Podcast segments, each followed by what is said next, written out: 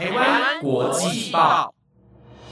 ，The Taiwan Times 制作播出，值得您关注的国际新闻节目。欢迎收听《台湾国际报》，我是佳苑，马上带你关心今天，也就是十二月十六号的国际新闻重点。各位听众朋友，晚安！马上带您了解到今天的国际新闻内容。今天的新闻重点就包括了：马来西亚发生土石流，大约一百人受困；英国护理师大罢工，要求合理的待遇；伊朗遭撤销联合国妇女地位委员会资格；英国首度开采新煤矿，应对能源危机；以及美国哈佛大学诞生了第一位黑人女校长。如果你想了解更多的新闻内容，那就跟我一起听下去吧。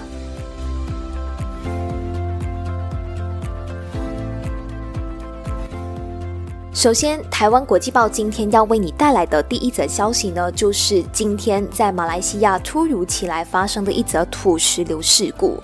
根据马来西亚的媒体指出呢，在马来西亚西南部有一个营地，就在今天凌晨发生了土石坍方。目前呢，搜救人员是正在这个营地附近去搜寻几十名失联的人口的。那根据我们的了解，马来西亚消防救援局他们就有在声明当中提到，马来西亚的首都吉隆坡近郊，也就是雪兰莪州，就在今天凌晨的三点钟发生了土石坍方嘛。那这个土石坍方就导致有很多的碎石，它就滑落在一个提供露营设施的农舍附近道路旁边。谈到这里，可能很多人会好奇说：“诶，为什么？”会突然发生这个土石坍塌的一个事件，为什么突然间会有土石流？那其实这一起土石坍方呢，它是发生在云顶高原的外侧。然后众所周知，云顶它是马来西亚非常热门的高原旅游景点嘛。但是之前呢，这个地方就其实发生过很多宗的土石流意外。之前几次呢，都是因为像是清理或者是砍伐树林啊，或者是土地而引起的。但是是这一次的话呢，就是因为现在我们慢慢的进入雨季嘛，相信是因为最近连续几天的好雨，然后导致那个土壤它开始松动，所以才会酿成这一次的这个意外的发生。根据台湾国际报目前掌握到的消息，目前呢是有十二个人因为这起土石流的事件死亡，然后有大约六十个人获救，以及二十多人还在等待被搜救当中。在发生了这起事件之后呢，刚上任不久的马来西亚首相拿督斯里安华，他就表示说，对于这次事故的发生是感到很震惊的。但是呢，他有已经指示了政府部门去有序的开展搜救的任务。然后呢，他本人也计划在今天晚上就到这个事故地点去视察。无论如何呢，像这样子的一个意外其实是难以避免的。但是呢，也因为这场意外呢，让马来西亚的当局更加去重视地质保育的重要性。如果这个地方的这个地质保育做得更好的话，或许今天的这场土石流的意外它就不会来得那么的严重，也不会甚至说导致那么多人伤亡。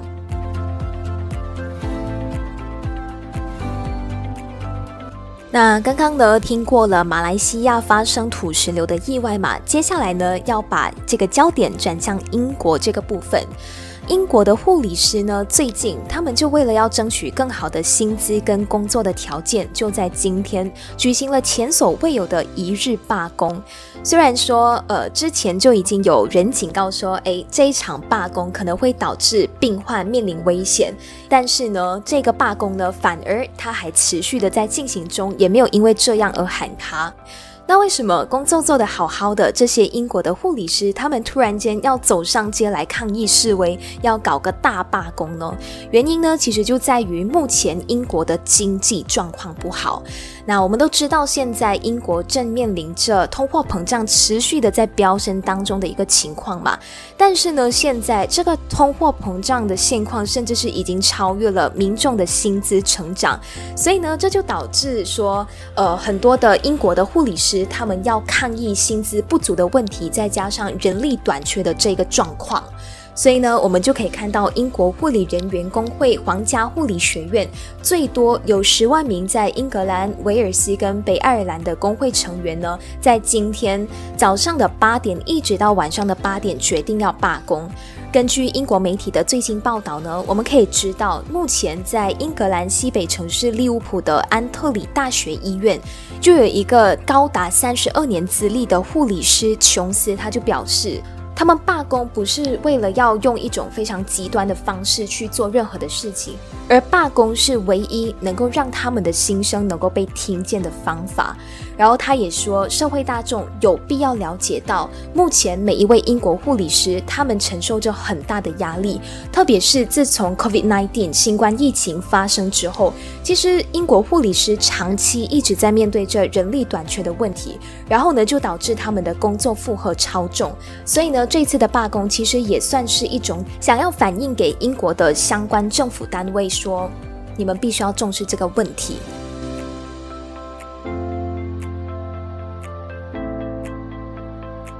今天的第三则消息呢，要带给你的就是有关伊朗他们被撤销联合国妇女地位委员会资格的一个最新消息。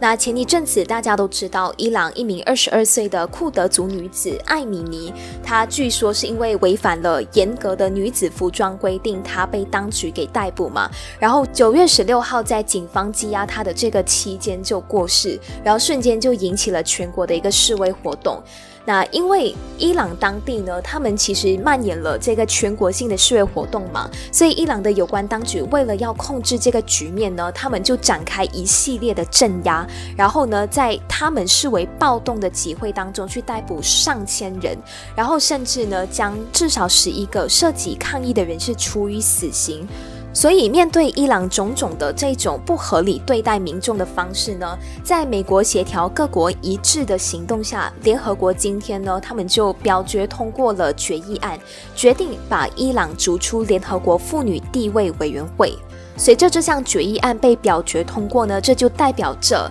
伊朗在联合国妇女地位委员会二零二二年到二零二六年剩余任期成员资格将被取消。那随后呢？伊朗他就已经指控华府在表决前去施压其他的国家投票支持，因为这一项的议案其实是由美国提出来的，然后最终的成绩呢，它是以二十九票赞成通过，然后八票包括伊朗啊、俄罗斯跟中国反对，然后十六票弃权，然后通过，代表华府取得这一项外交的胜利。那与此同时呢，美国国家安全顾问苏利文他也在一个声明当中就提到，这一次的表决再次表明了国际对于伊朗的救责逐渐形成一个共识。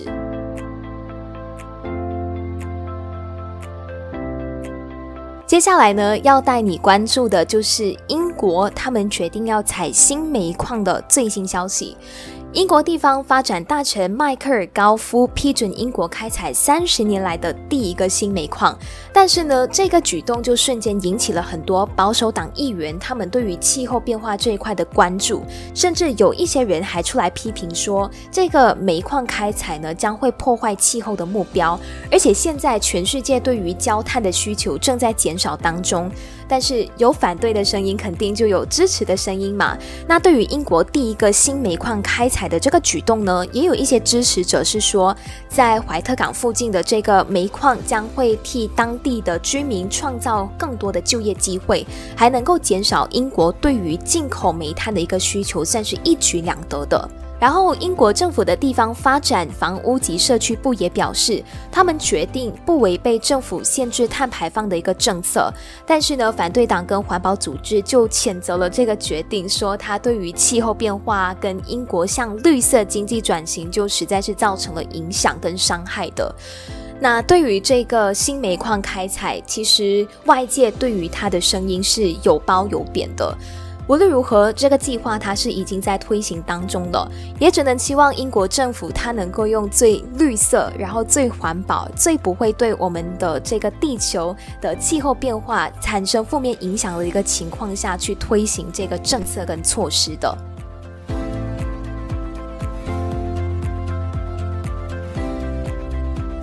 不知不觉呢，就到了最后一则新闻的分享。那我在看到这则新闻的时候，其实我个人觉得，哎，还蛮有趣的，就是想要分享给大家。美国的哈佛大学呢，他们就在昨天，也就是十五号宣布了盖伊这一号人物哦，他就将要在明年，也就是二零二三年上任，成为学校的第三十任校长。那为什么会说这个新闻它那么的有趣呢？因为盖伊随着他明年上任校长这个位置呢，他将会成为美国哈佛大学史上第一位非裔，也就是黑人校长，跟第二位女性的校长。随着这个消息释出呢，媒体就指出，盖伊他目前是哈佛大学的学院校长跟一名民主的学者，他将在明年的七月一号成为哈佛大学的校长，接替即将辞职，然后想要花更多时间来陪伴家人的现任校长白乐瑞的这个位置。那美国哈佛大学的现任校长白乐瑞，他也有在声明当中表示。盖伊呢，他是一位非常了不起的学术领袖，也拥有着非常出色的领导能力跟沟通技巧，再加上他的人非常的正派跟善良。他也强调哦，最重要的是他赢得了所有认识他并跟他共事过的人的尊重。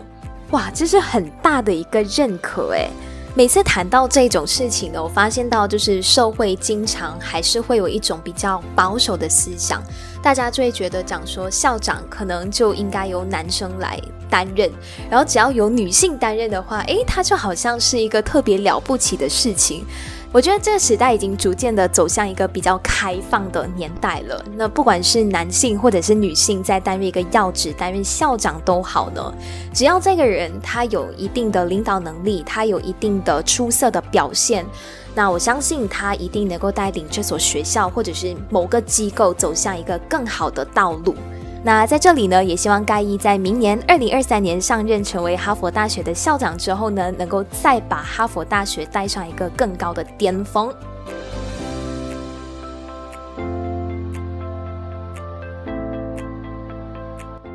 好啦，那以上就是今天的台湾国际报。那新闻的内容呢，是由的台湾 Times 制作播出。不知道你对于今天的哪一则新闻是更加的印象深刻的呢？如果你有任何的想法想要跟我们交流的话呢，都欢迎在 Apple Podcast 或者是 IG 私讯我们哦。感谢大家的收听，我是佳苑，我们下期见。